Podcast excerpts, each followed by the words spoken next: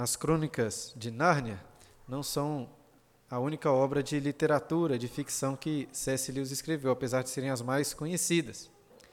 Tem uma outra obra também, conhecida como a Trilogia Espacial, em que, no segundo livro dessa trilogia, C.S. Lewis narra a ida de Ransom, que é o personagem principal da história, ao planeta Marte, que pela língua local é chamado de Perelandra, inclusive é o título do livro, Perelandra.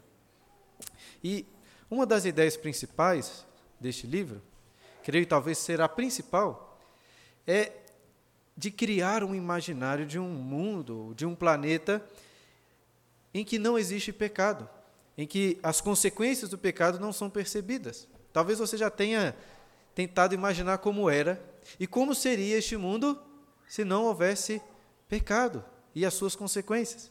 E C.S. Lewis, da sua maneira, faz isso nessa história. A Bíblia nos ensina que antes do pecado, quando Deus criou o homem, eles estavam nus e não se envergonhavam. Na história de Perelandra, tem uma cena em que Ransom, o personagem principal, se encontra com um dos seres daquele planeta. Ele se encontrou com vários, mas este era uma pessoa que, apesar de algumas diferenças, era muito semelhante ao homem terrestre. Mas no caso, era uma mulher, uma belíssima mulher, a primeira de todas as mulheres daquele planeta. Até poderíamos fazer uma comparação com Eva. E o que me chamou a atenção é, é que naquele planeta parece que as consequências do pecado na vida de Ransom são um tanto quanto subtraídas. De forma que ele olha para aquela mulher que estava nua e contempla a sua beleza, admira ali as suas feições, o seu corpo e nem de perto passa por sua mente, por seu coração, qualquer intenção impura. Eu confesso, irmãos, que é até difícil de imaginar um planeta, um lugar assim onde homens possam contemplar mulheres bonitas, nuas, sem passar pelos seus corações intenções impuras. Mas creio que fomos criados para isso, para fazermos assim. Contudo, não estou advogando, nem recomendando que os irmãos tentem e se esforcem por admirar mulheres sem pecar em seus corações. Até porque, ainda que fomos criados para isso, idealmente, o fato é que nossos corações permanecem com as consequências do pecado. E certamente o que é melhor é evitar qualquer tipo de olhar. No último domingo, estudamos a primeira antítese de Jesus neste sermão e chegamos à conclusão que, diante do tribunal de Deus, somos todos assassinos, quebramos o sexto mandamento. E ainda que seja mais difícil e até mais vergonhoso dizer isso, creio que hoje chegaremos à conclusão de que não só somos assassinos diante de Deus, mas somos também todos adúlteros. Esta é a segunda antítese das seis deste sermão. E são chamadas assim, como já expliquei no último domingo, pois por seis vezes Jesus fala assim: Ouvistes o que foi dito aos antigos, eu, porém, vos digo. E o que ele diz aqui no versículo 27? Acompanhe aí na sua Bíblia. Ouvistes que foi dito: Não adulterarás. Ele está citando aqui o sétimo mandamento. Mas apesar de citar as leis, temos que nos lembrar que Jesus não é uma espécie de revolucionário que está rompendo com toda a tradição antiga da lei. Porque o que ele está se opondo aqui não é a lei de Deus. O problema não está na lei, que é boa, perfeita e agradável. Onde está o problema? O problema está na tradição, no que tem sido ensinado aos antigos e pelos antigos. Uma, uma falsa interpretação da lei. E qual que é o principal problema dessa falta de interpretação é o problema de se ater apenas nas considerações ou nas práticas externas, nos nossos atos, desprezando ou deixando de lado aquilo que está dentro dos nossos corações. Jesus ensina aos seus discípulos que a justiça deles, se eles querem fazer de fato parte do reino dos céus, deveria cederem muito a dos escribas e fariseus. E o que, que isso significa? Os fariseus e os escribas eram excelentes em cumprir a lei em atitudes externas, perante homens, perante tribunais terrenos. Mas seus corações permaneciam maus, seus corações que ninguém poderia sondar. Contudo, a correta interpretação da lei que Jesus está trazendo aqui para os seus discípulos é mostrar que a lei ela trata primariamente do coração e que leva em conta, em primeiro lugar, o tribunal divino, do Deus que sonda não apenas nossas ações externas, mas sonda os nossos corações e nos julga. Essa é a verdadeira justiça que Jesus está propondo para os seus discípulos. A verdadeira justiça, a verdadeira religião sempre foi, desde o Antigo Testamento e ainda é, uma religião que começa no coração que trata dos nossos pensamentos, dos nossos sentimentos, da nossa vontade, que transforma a nossa vida de dentro para fora, nos dando um verdadeiro prazer, deleite e amor em fazer a vontade de Deus. Deus não quer apenas as nossas ações, Ele quer o nosso coração, todo ele. E neste, nesta, neste versículo, Jesus vai tratar mais uma vez sobre problemas de interpretação em relação à lei que desprezavam essas considerações do coração. E aqui ele fala sobre o adultério, citando o sexto mandamento. E o adultério, propriamente dito, só pode ser cometido por alguém casado. Uma das, das duas pessoas devem ser casadas. É, os outros pecados de cunho sexual são considerados como fornicação. No entanto, até disse isso quando estávamos estudando aqui na igreja sobre os dez mandamentos, na escola dominical, que os dez mandamentos é, colocam para nós implicações e aplicações que vão além do seu sentido mais estrito, vamos dizer assim. De forma que, por exemplo, se um homem solteiro comete fornicação com uma mulher solteira, eles estão sim quebrando o sétimo mandamento.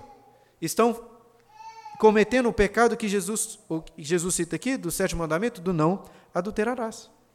Agora, o que, que Jesus tem a dizer sobre este mandamento. Olha aí no versículo 28. Eu, porém, vos digo: qualquer que olhar para uma mulher com intenção impura, no coração, já adulterou com ela.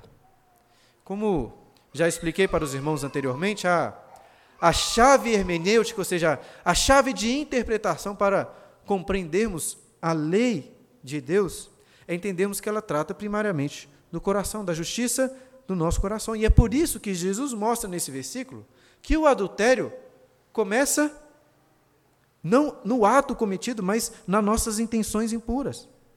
Todos os pecados de cunho sexual começam em nossas mentes, em nossa imaginação, no nosso coração. E aqui, irmãos, é preciso esclarecer que quando estou falando de coração, estou usando a maneira bíblica de falar sobre coração, considerando que o coração é a sede dos nossos pensamentos, da nossa vontade, dos nossos sentimentos. E o pecado do adultério começa na nossa mente, na nossa imaginação. De forma que, por exemplo, Davi já havia adulterado com Batseba antes mesmo de saber quem, era ela, quem ela era. Quando a avistou e a desejou, já estava cometendo o pecado do adultério. Em sua imaginação, em sua mente. A, a capacidade que o homem tem de imaginar, né, a sua capacidade imaginativa, é um dom de Deus, que espelha a imagem de Deus no homem. E isto, em primeiro lugar, podemos considerar como uma bênção, algo precioso. Inclusive na educação dos nossos filhos, creio que um dos maiores desafios é incentivar eles a desenvolverem o seu imaginário, a sua imaginação, e pelo menos não destruir a sua imaginação, né, colocando-os o dia inteiro diante de uma televisão. Mas ainda que a imaginação possa ser algo muito boa, algo muito bom, ela pode também ser algo terrível. Pois é com a nossa mente que imaginamos tantas coisas perversas. Imaginem como seria terrível se todas as imagens de sua mente estivessem diante de todos para que pudessem ver. E aí devemos nos lembrar da exortação do apóstolo Paulo aos Filipenses, capítulo 4, versículo 8, que lemos durante a liturgia, quando ele diz: Finalmente, irmãos, tudo que é verdadeiro, tudo que é respeitável, tudo que é justo, tudo que é puro, tudo que é amável, tudo é que é de boa fama. Se alguma virtude há e se algum louvor existe, que seja isso que ocupe o vosso pensamento. Essas coisas devem ocupar a nossa mente. Mas Jesus mostra, olha novamente para esse versículo, que quando um homem, uma pessoa olha com intenção impura, ele já adulterou ao olhar para essa mulher. Notem que ele não fala apenas de um olhar, mas um olhar com a intenção impura. E o que, que isso significa na prática? Algumas pessoas gostam de dizer que o problema não está no primeiro, na primeiro olhar, mas no segundo. Não, é, não tem problema você olhar uma vez, mas o problema é continuar e olhar novamente. E claro, irmãos, que não é pecado apenas olhar para uma mulher, para uma pessoa. No entanto, o nosso coração é tão corrupto que muitas vezes um mero olhar, um único olhar, rápido que seja, já é suficiente para cometermos esse pecado. Muitas vezes é necessário apenas uma imagem, sabe? uma olhadela, uma cena. Às vezes nem uma cena, apenas um pensamento. E quando nos tomamos conta, já estamos adulterando. E por isso, este é um pecado extremamente sutil. E por ser extremamente sutil, extremamente de combatermos e tirá-los dos nossos corações. Os fariseus, eles achavam que eram muito justos, porque eles não cometiam o ato do adultério. Mas irmãos, esse tipo de justiça externa, comparativamente, é muito mais fácil de combater. Apesar, obviamente, de ser um erro mais grave, o pecado em si do adultério, é muito mais fácil combater o adultério do que, por exemplo, combater o pecado do vício em pornografia. O que estou querendo dizer? Para uma pessoa cometer o adultério, pense em quanto tempo, esforço, determinação que a pessoa tem que ter para cometer aquele ato. O vício da pornografia você precisa de dois, três minutos e dificilmente você será descoberto. E ainda assim, ainda que não tratemos de vícios como este, mais difícil ainda é evitar e combater meros olhares, pensamentos e intenção impuras. Muito mais difícil combater esses pecados que estão, são, são tão sutis. Às vezes as pessoas se enganam achando que ao lutar contra pecados como o vício na pornografia, que ao vencerem esse tipo de pecado estarão vencendo a guerra, sendo que na realidade estão apenas tendo os primeiros passos rumo à vitória de fato, rumo à santificação. E o que fazemos então, irmãos? O que devemos fazer para vencer essa guerra rumo, rumo à santificação, à pureza? Olha só o que Jesus diz aí nos versículos 29 e 30. Se o teu olho te faz tropeçar, arranca-o e lança-o de ti, pois te convém que se perca um dos teus membros, e não seja todo o teu corpo lançado no inferno. E se tua mão direita te faz tropeçar, corta e lança de ti, pois te convém que se perca um dos teus membros, e não vá todo o teu corpo para o inferno. Em resumo, Jesus está dizendo assim para os seus discípulos: se vocês não querem ser condenados ao inferno, vocês devem tomar medidas drásticas para arrancar esses pecados dos seus corações. Jesus fala aqui do olho direito, creio que porque o olho direito geralmente é o olho melhor, e são com os olhos que nós observamos e caímos na cobiça, na impureza. Fala também na mão por, por ser a mão aquilo que externaliza as nossas ações. Né? Está falando de pecarmos com os olhos e com as mãos. Mas apesar de Jesus falar aqui de arrancar mão, arrancar o olho, não podemos esquecer que o problema, primariamente, está onde? Está no coração. E eu falo isso porque tem um pai da igreja chamado Orígenes, lá do século III, muito conhecido, e que é conhecido também por ter se castrado, literalmente, para combater este pecado. Ainda que essa seja uma medida muito drástica, o problema é que ela não pode ser, não, muitas vezes não vai ser muito efetiva, pois o pecado está no nosso coração. Não acho que devemos interpretar esses versículos literalmente. Mas agora, olhem só. Ainda que não os interpretemos literalmente, isso de forma alguma significa que estou diminuindo o seu impacto. Porque de fato eles nos ensinam que devemos lutar contra esse tipo de pecado drasticamente. Fazer o que for necessário para extirpar, para arrancar isso das nossas vidas e dos nossos corações. Porque se não fizermos isso, o que vai acontecer conosco? Segundo Jesus, seremos lançados no inferno.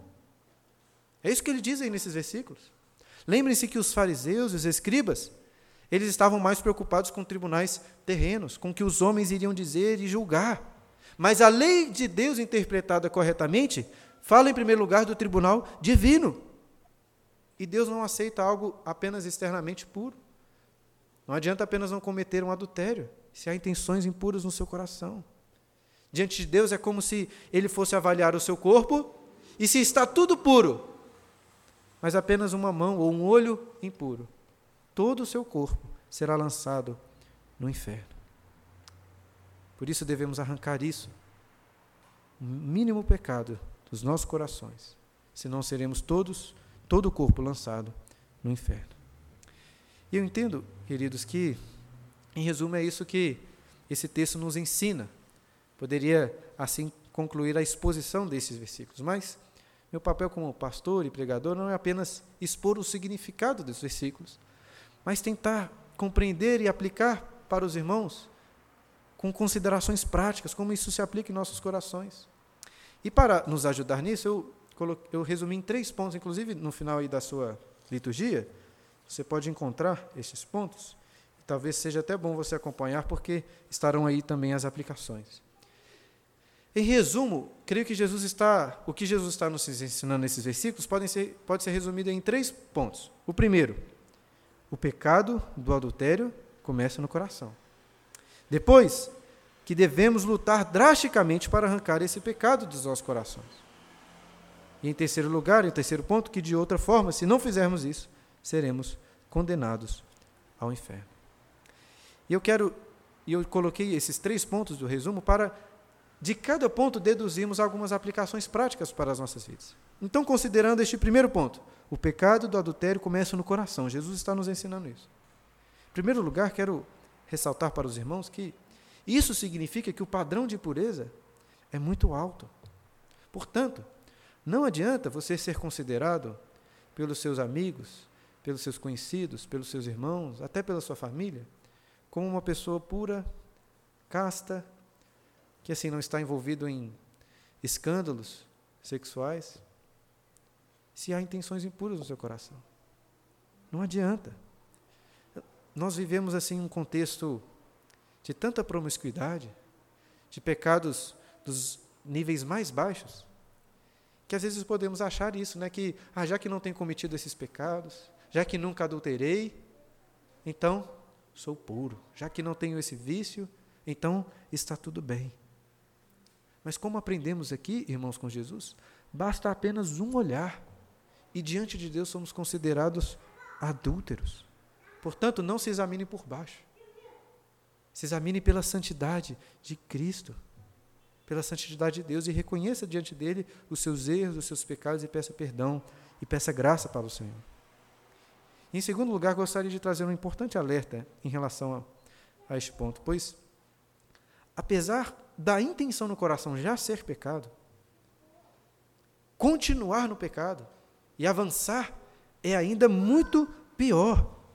Portanto, não importa em qual nível você esteja, você possa estar de pecado. Nunca pense, ah, já pequei com a minha mente, já há uma intenção impura, então não faz diferença se eu continuar.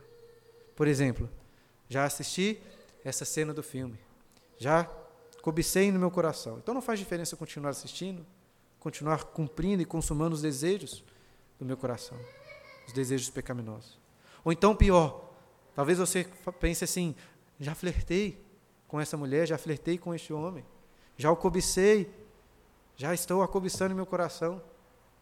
Então não faz tanta diferença, já que estou pecando, em continuar, avançar e cometer de fato o adultério. Não pense nisso, pois não importa onde você esteja, sempre é pior continuar. Apesar de já ser um pecado, a situação só piora. São pecados ainda mais graves e odiosos. Portanto, devemos, assim que tomamos conta dos nossos pecados, parar imediatamente. E em terceiro lugar, eu queria dizer, irmãs, que este é um ensinamento que se aplica também a vocês, mulheres. Eu até entendo que ele, o que Jesus diz aqui se encaixa assim, mais facilmente aos homens, pois a impressão que tem é que os homens naturalmente são mais visuais, é mais difícil para eles.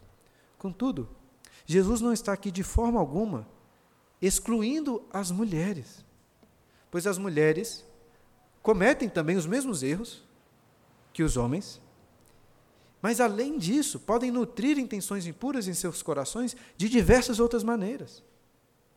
Tem um pastor chamado D.A. Carson, que ele comenta, comentando esse evangelho, ele diz algo que me chamou a atenção no final do versículo 28, quando ele destaca que Jesus fala de uma pessoa que olhou com a intenção impura, olha aí no seu texto. E que essa pessoa, ele diz, já adulterou com ela. Com ela. Assim, eu não, para ser sincero, não, não sei em qual grau de confiança que podemos ter nessa interpretação, mas parece que Jesus está incluindo a mulher no pecado do adultério. Como assim? Mas como que essa mulher poderia estar pecando se é o homem que está olhando para ela com intenção impura? Como poderia ser?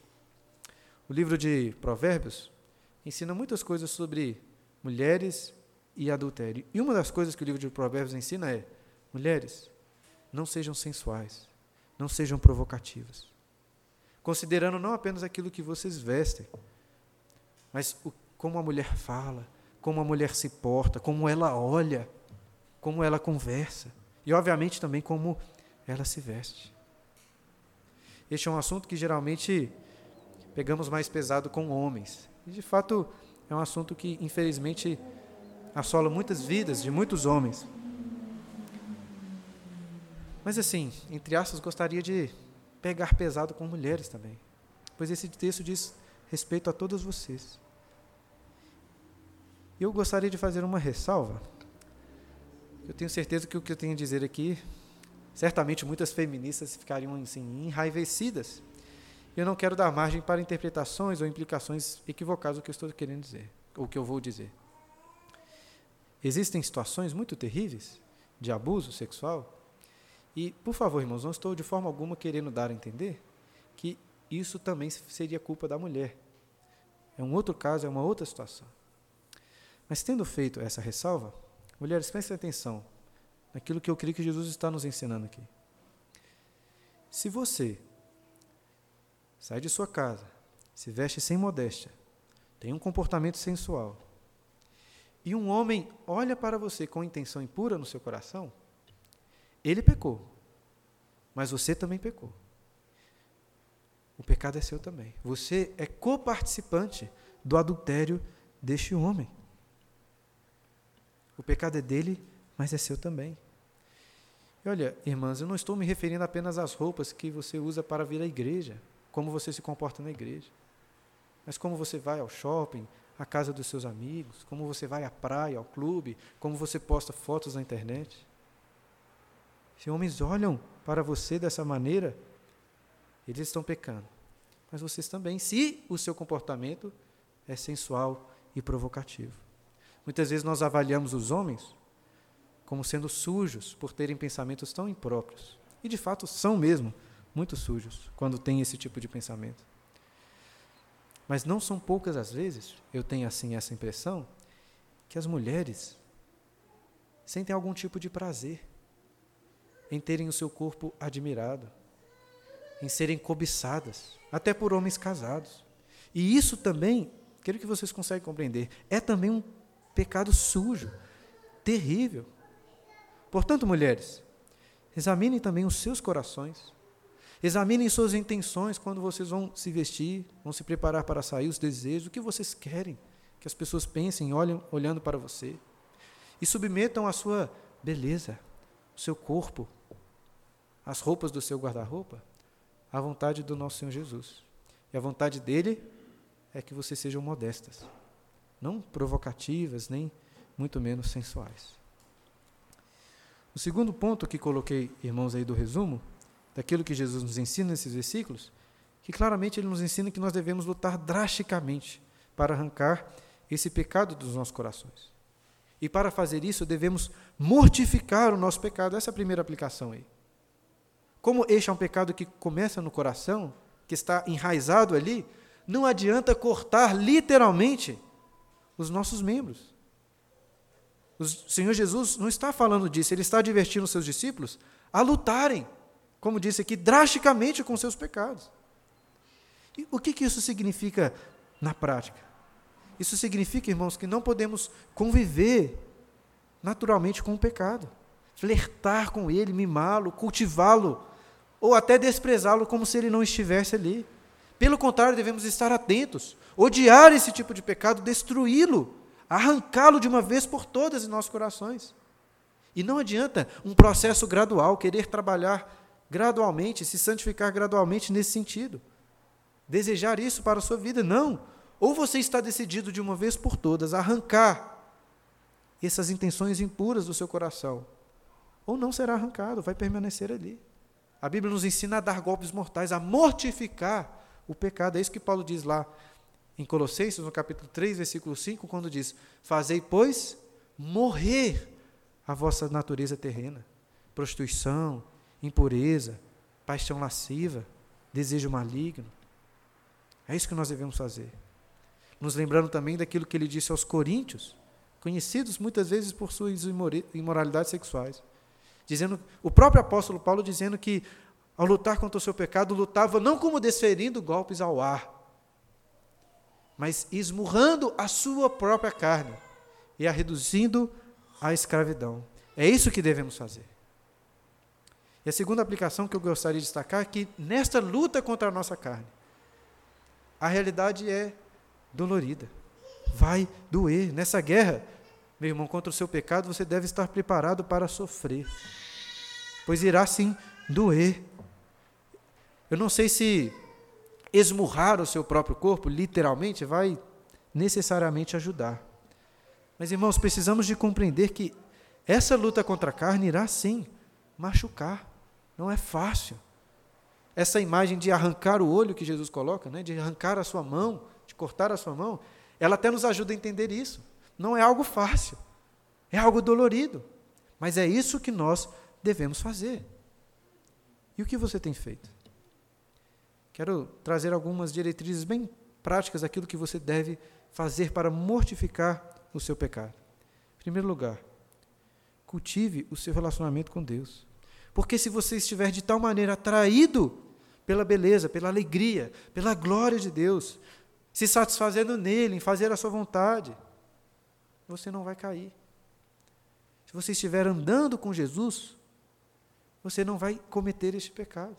Não tem como uma pessoa dizer assim: ah, estava andando com Jesus, crescendo em santidade, e quando me vi estava cometendo adultério. Não, isso não acontece, porque Jesus não anda conosco e nos leva para o adultério.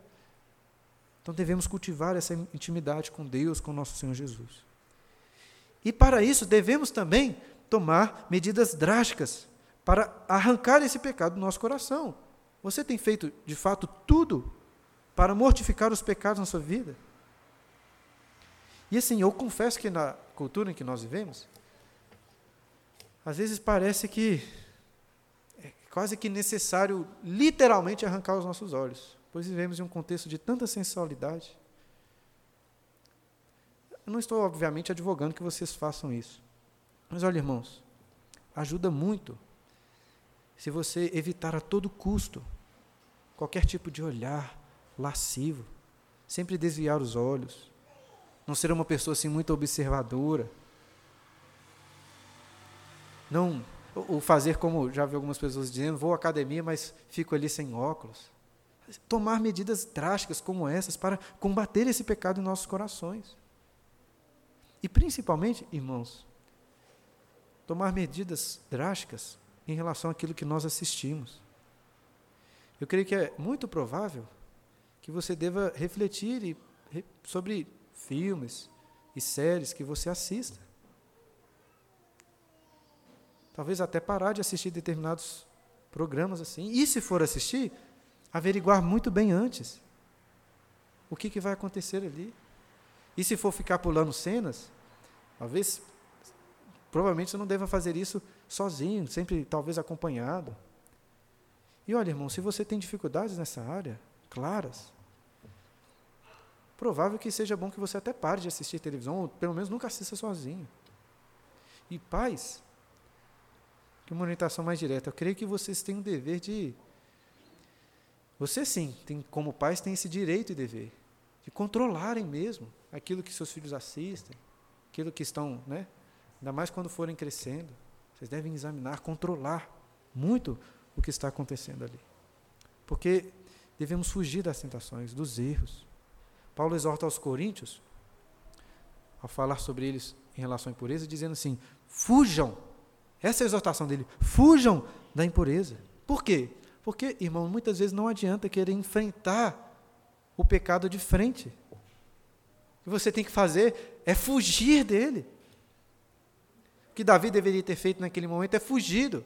Ao contemplar, ver que tinha uma mulher ali tomando banho, já na hora ir embora, mudar de sua direção, mudar os seus olhares. Fugir da tentação. Lembre-se do excelente exemplo de José. O que, que ele fez? Por tantas vezes ali sendo assediado pela mulher de Fotifar. Fugiu dela, até deixou as suas roupas ali. Não sei se você já parou para pensar nisso. Por que, que ele teve que fugir? Eu acho que muito provavelmente porque ele sabia que se permanecesse ali, não conseguiria segurar, cairia em pecado. Por isso ele foge, é isso que nós também devemos fazer. Fugir das tentações, para buscarmos assim a pureza. Agora, enquanto estiver lutando, meu irmão, peça ajuda, não faça isso sozinho. Se você está casado, converse sobre essas coisas com sua esposa, com seu marido. Busque ajuda, orem juntos. Né? Se você tem dificuldades nessa área, nessa área né, sendo casado ou não, importante conversarmos com nossos irmãos, orarmos uns pelos outros, acompanharmos, talvez até cobrarmos uns dos outros. Eu creio que na igreja, até para a nossa igreja, nós deveríamos promover, vamos dizer assim, ambientes mais seguros entre homens, entre mulheres, para conversar. É, estou aqui pregando para crianças e tenho que sempre me segurar um pouco. Mas em ambientes assim devemos ter mente segura para conversar, compartilhar nossas dificuldades, orarmos uns pelos outros. E até cobrarmos uns dos outros. Devemos fazer isso, pedir ajuda, pois Deus nos fortalece também através dos nossos irmãos. E por fim, irmãos, nesse segundo ponto, creio que você deve cultivar o seu casamento. Os solteiros que estão aqui, né, que desejam se casar, preparem-se em castidade, em castidade para fazer isso. Lembrando daquilo que o apóstolo Paulo diz aos Hebreus, me desculpa, o apóstolo Paulo, nem sei se foi ele que escreveu, né? Mas o que diz o autor aos Hebreus, falando do leito sem mácula. Até porque o namoro, se for namorar, que seja muito bem preparado para o casamento. O namoro é um ambiente muito fértil para a fornicação, para o pecado. Mas principalmente aos casados. Saibam, irmãos, que um dos propósitos de Deus para o casamento, um deles, é a sua santificação nessa área. Por, por isso que Paulo lá aos Coríntios, no capítulo 7, diz assim: Não vos priveis uns aos outros. O texto poderia até ser literalmente traduzido assim: não defraudem um ao outro. Pois, como ele diz lá, o, o seu corpo pertence ao seu cônjuge. Portanto, marido, você tem uma dívida com sua esposa, de fazer o que estiver ao seu alcance. Claro que dentro dos limites morais da Bíblia, mas fazer o que tiver ao seu alcance para conceder à sua esposa prazer, alegria no leito conjugal. Mulheres, da mesma forma, vocês têm essa dívida de fazer o que estiver a seu alcance para trazer alegria, prazer no leito conjugal. Lá em Provérbios, no capítulo 5, a partir do versículo 15, Salomão diz que o marido deve se saciar com o corpo de sua esposa, ele diz lá, em todo o tempo, se embriagar com suas carícias, e assim não buscar se saciar com outras mulheres. Então, em resumo, creio que é isso. Para os solteiros, tem que segurar a onda. Os maridos, aproveitar, se regozijar, gozar ao máximo as alegrias que Deus nos dá no nosso casamento. Irmãos, devemos fazer essas coisas, lutarmos contra o pecado drasticamente, de outra forma, seremos condenados. Esse é o terceiro ponto do resumo que coloquei. Pois, como Jesus nos ensina, ou lutamos, arrancamos isso das nossas vidas, ou iremos para o inferno. Essas são as duas opções. E qual delas é a melhor. Permanecer com seus prazeres enganosos da carne, ir com todo o seu corpo para o inferno, ou por outro lado, se voltar para Deus, buscar na verdadeira pureza alegria, satisfação nessa terra e na terra no porvir, em novos céus e nova terra. Qual a opção que você vai escolher? É muito difícil falar sobre o inferno.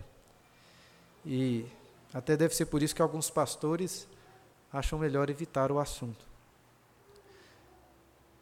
Alguns até dizem assim: você não deve né, tratar na igreja, né? pregadores não deveriam tratar na igreja tanto sobre o inferno, sobre as terríveis expectativas do juízo final. Até porque os cristãos não devem ser motivados a obedecer a Deus por temor de ir para o inferno, devem ser motivados a obedecer a Deus por gratidão, por amor pelo que Ele fez por nós, pela alegria que Ele nos dá. Então não devemos fazer isso. O que, que vocês acham sobre isso? Na verdade, irmãos, não importa né, o que vocês acham, nem o que eu acho. O papel do pregador, do pastor, é expor a palavra de Deus. Eu destaco isso porque olhem para esses versículos 29 e 30 novamente. O que, que Jesus diz ali? Jesus diz assim: arranquem o seu olho direito, a sua mão direita, porque Deus é um Deus amoroso, porque a santidade é boa, porque Ele salvou vocês e vocês devem servi-lo com gratidão. É isso que ele diz aí? É claro que isso é verdade. É claro que essa é uma afirmação verdadeira e sim devemos obedecer a Deus por amor e por alegria. Mas não é isso que Jesus diz. Esse não é o único motivo. Jesus diz: ou você arranca o seu olho, ou você arranca aquilo que tem te feito pecar, ou você vai para o inferno. É isso que ele nos diz, meus irmãos. Essas não são palavras do pastor Bruno, essas são as palavras de Cristo. Ou você arranca o pecado de adultério do seu coração, ou você vai para o inferno. É isso. Jesus está dizendo. E talvez você possa refletir e pensar: não vou conseguir. É muito difícil, eu não tenho forças. E de fato você não tem, é verdade. Mas lembremos, queridos, de como Jesus começa esse sermão. Quem pertence ao reino dos céus? Quem são os que pertencem? Os bem-aventurados que são humildes de espírito, que reconhecem a sua pobreza, a sua miséria espiritual, que choram pelos seus pecados. Esses fazem parte do reino dos céus. Portanto, ainda que você chegue a essa conclusão, que não tem condições, não tem forças, isso é verdade, mas confie no poder e na graça salvadora do nosso Senhor Jesus. Jesus que não apenas perdoa os seus pecados, mas te dá um novo coração, te transforma em uma nova criatura, capaz sim de resistir e vencer as tentações da carne. Eu já gostaria de concluir, queridos, lembrando-nos daquele conhecido e também muito polêmico texto de João capítulo 8 que nós lemos durante a liturgia, daquela mulher que foi pega em flagrante adultério. Por um lado, este é um texto que muitas vezes é mal usado no meio da igreja, com o objetivo assim de passar panos quentes quando casos de adultério acontecem. Eu, obviamente, não quero fazer isso. Entendo que muitas vezes o que devemos fazer é tratar desse problema na igreja. Quando membros, principalmente quando pastores cometem adultério, devem ser tratados sim com disciplina. No entanto, quero chamar a atenção para vocês, de vocês para o que nós aprendemos aqui hoje que não adianta apenas estarmos livres de um, de um tribunal terreno, da disciplina da igreja. O que importa mesmo é a nossa situação diante do tribunal de Deus. E Deus não julga apenas nossos atos externos. Se cometemos de fato adultério ou não. Ele julga os nossos corações. E a conclusão que chegamos, irmãos, é que somos todos adúlteros. Lá no Evangelho de João, no capítulo 8, o apóstolo narra que os escribas e os fariseus levaram até Jesus aquela mulher que tinha sido pega em flagrante adultério. Eles viram para Jesus e dizem assim: Mestre, na lei, Moisés nos ordena ou ensina que esta mulher, mulheres como essa, deveriam ser apedrejadas. Tu, pois, o que dizes? Aí eles insistem com Jesus e a resposta de Jesus é bem conhecida. Quando vira para eles e diz: Aquele que estiver sem pecado, seja o primeiro que lhe atire pedra. E o que acontece? O texto narra que todas aquelas pessoas foram acusadas pela sua própria consciência. Parece que chegaram à mesma conclusão que estamos chegando aqui. Somos todos adúlteros. E um por um todos saíram, todos se retiraram até que ficaram ali apenas Jesus e aquela mulher. Deixe-me, irmãos, fazer algumas perguntas. Jesus era ali o único sem pecado que podia tirar aquela pedra? Ele era. Mas creio que ele não estava ali num tribunal terreno para condenar aquela mulher ao apedrejamento. Mas ainda assim, Jesus não é simplesmente um juiz terreno. Jesus é o próprio Deus. Ele tinha um direito de julgar aquela mulher e condená-la ao inferno por causa do seu pecado de adultério? Ele tinha esse direito? Tinha, tinha esse direito. Mas o que, que ele diz para ela? Vira para aquela mulher e diz: Mulher, onde estão teus acusadores? Ninguém te condenou? E ela respondeu: Ninguém, Senhor. E Jesus disse: Nem eu tampouco te condeno. Vai e não peques mais. Meu irmão, Jesus tem o direito de condená-lo e lançá-lo no inferno por causa do seu pecado de adultério? Ele tem esse direito. Mas, assim como ele morreu na cruz para perdoar o pecado de adultério daquela mulher, ele morreu na cruz para perdoar o meu pecado, o seu também, de todos aqueles que nele creem. Jesus morreu para nos salvar. Portanto, se ao ouvir a palavra de Deus, a sua consciência está pesada por causa dos seus pecados. Confie em Cristo. E escute a sua voz graciosa que diz também para você: Nem eu tampouco te condeno. Vai e não peques mais.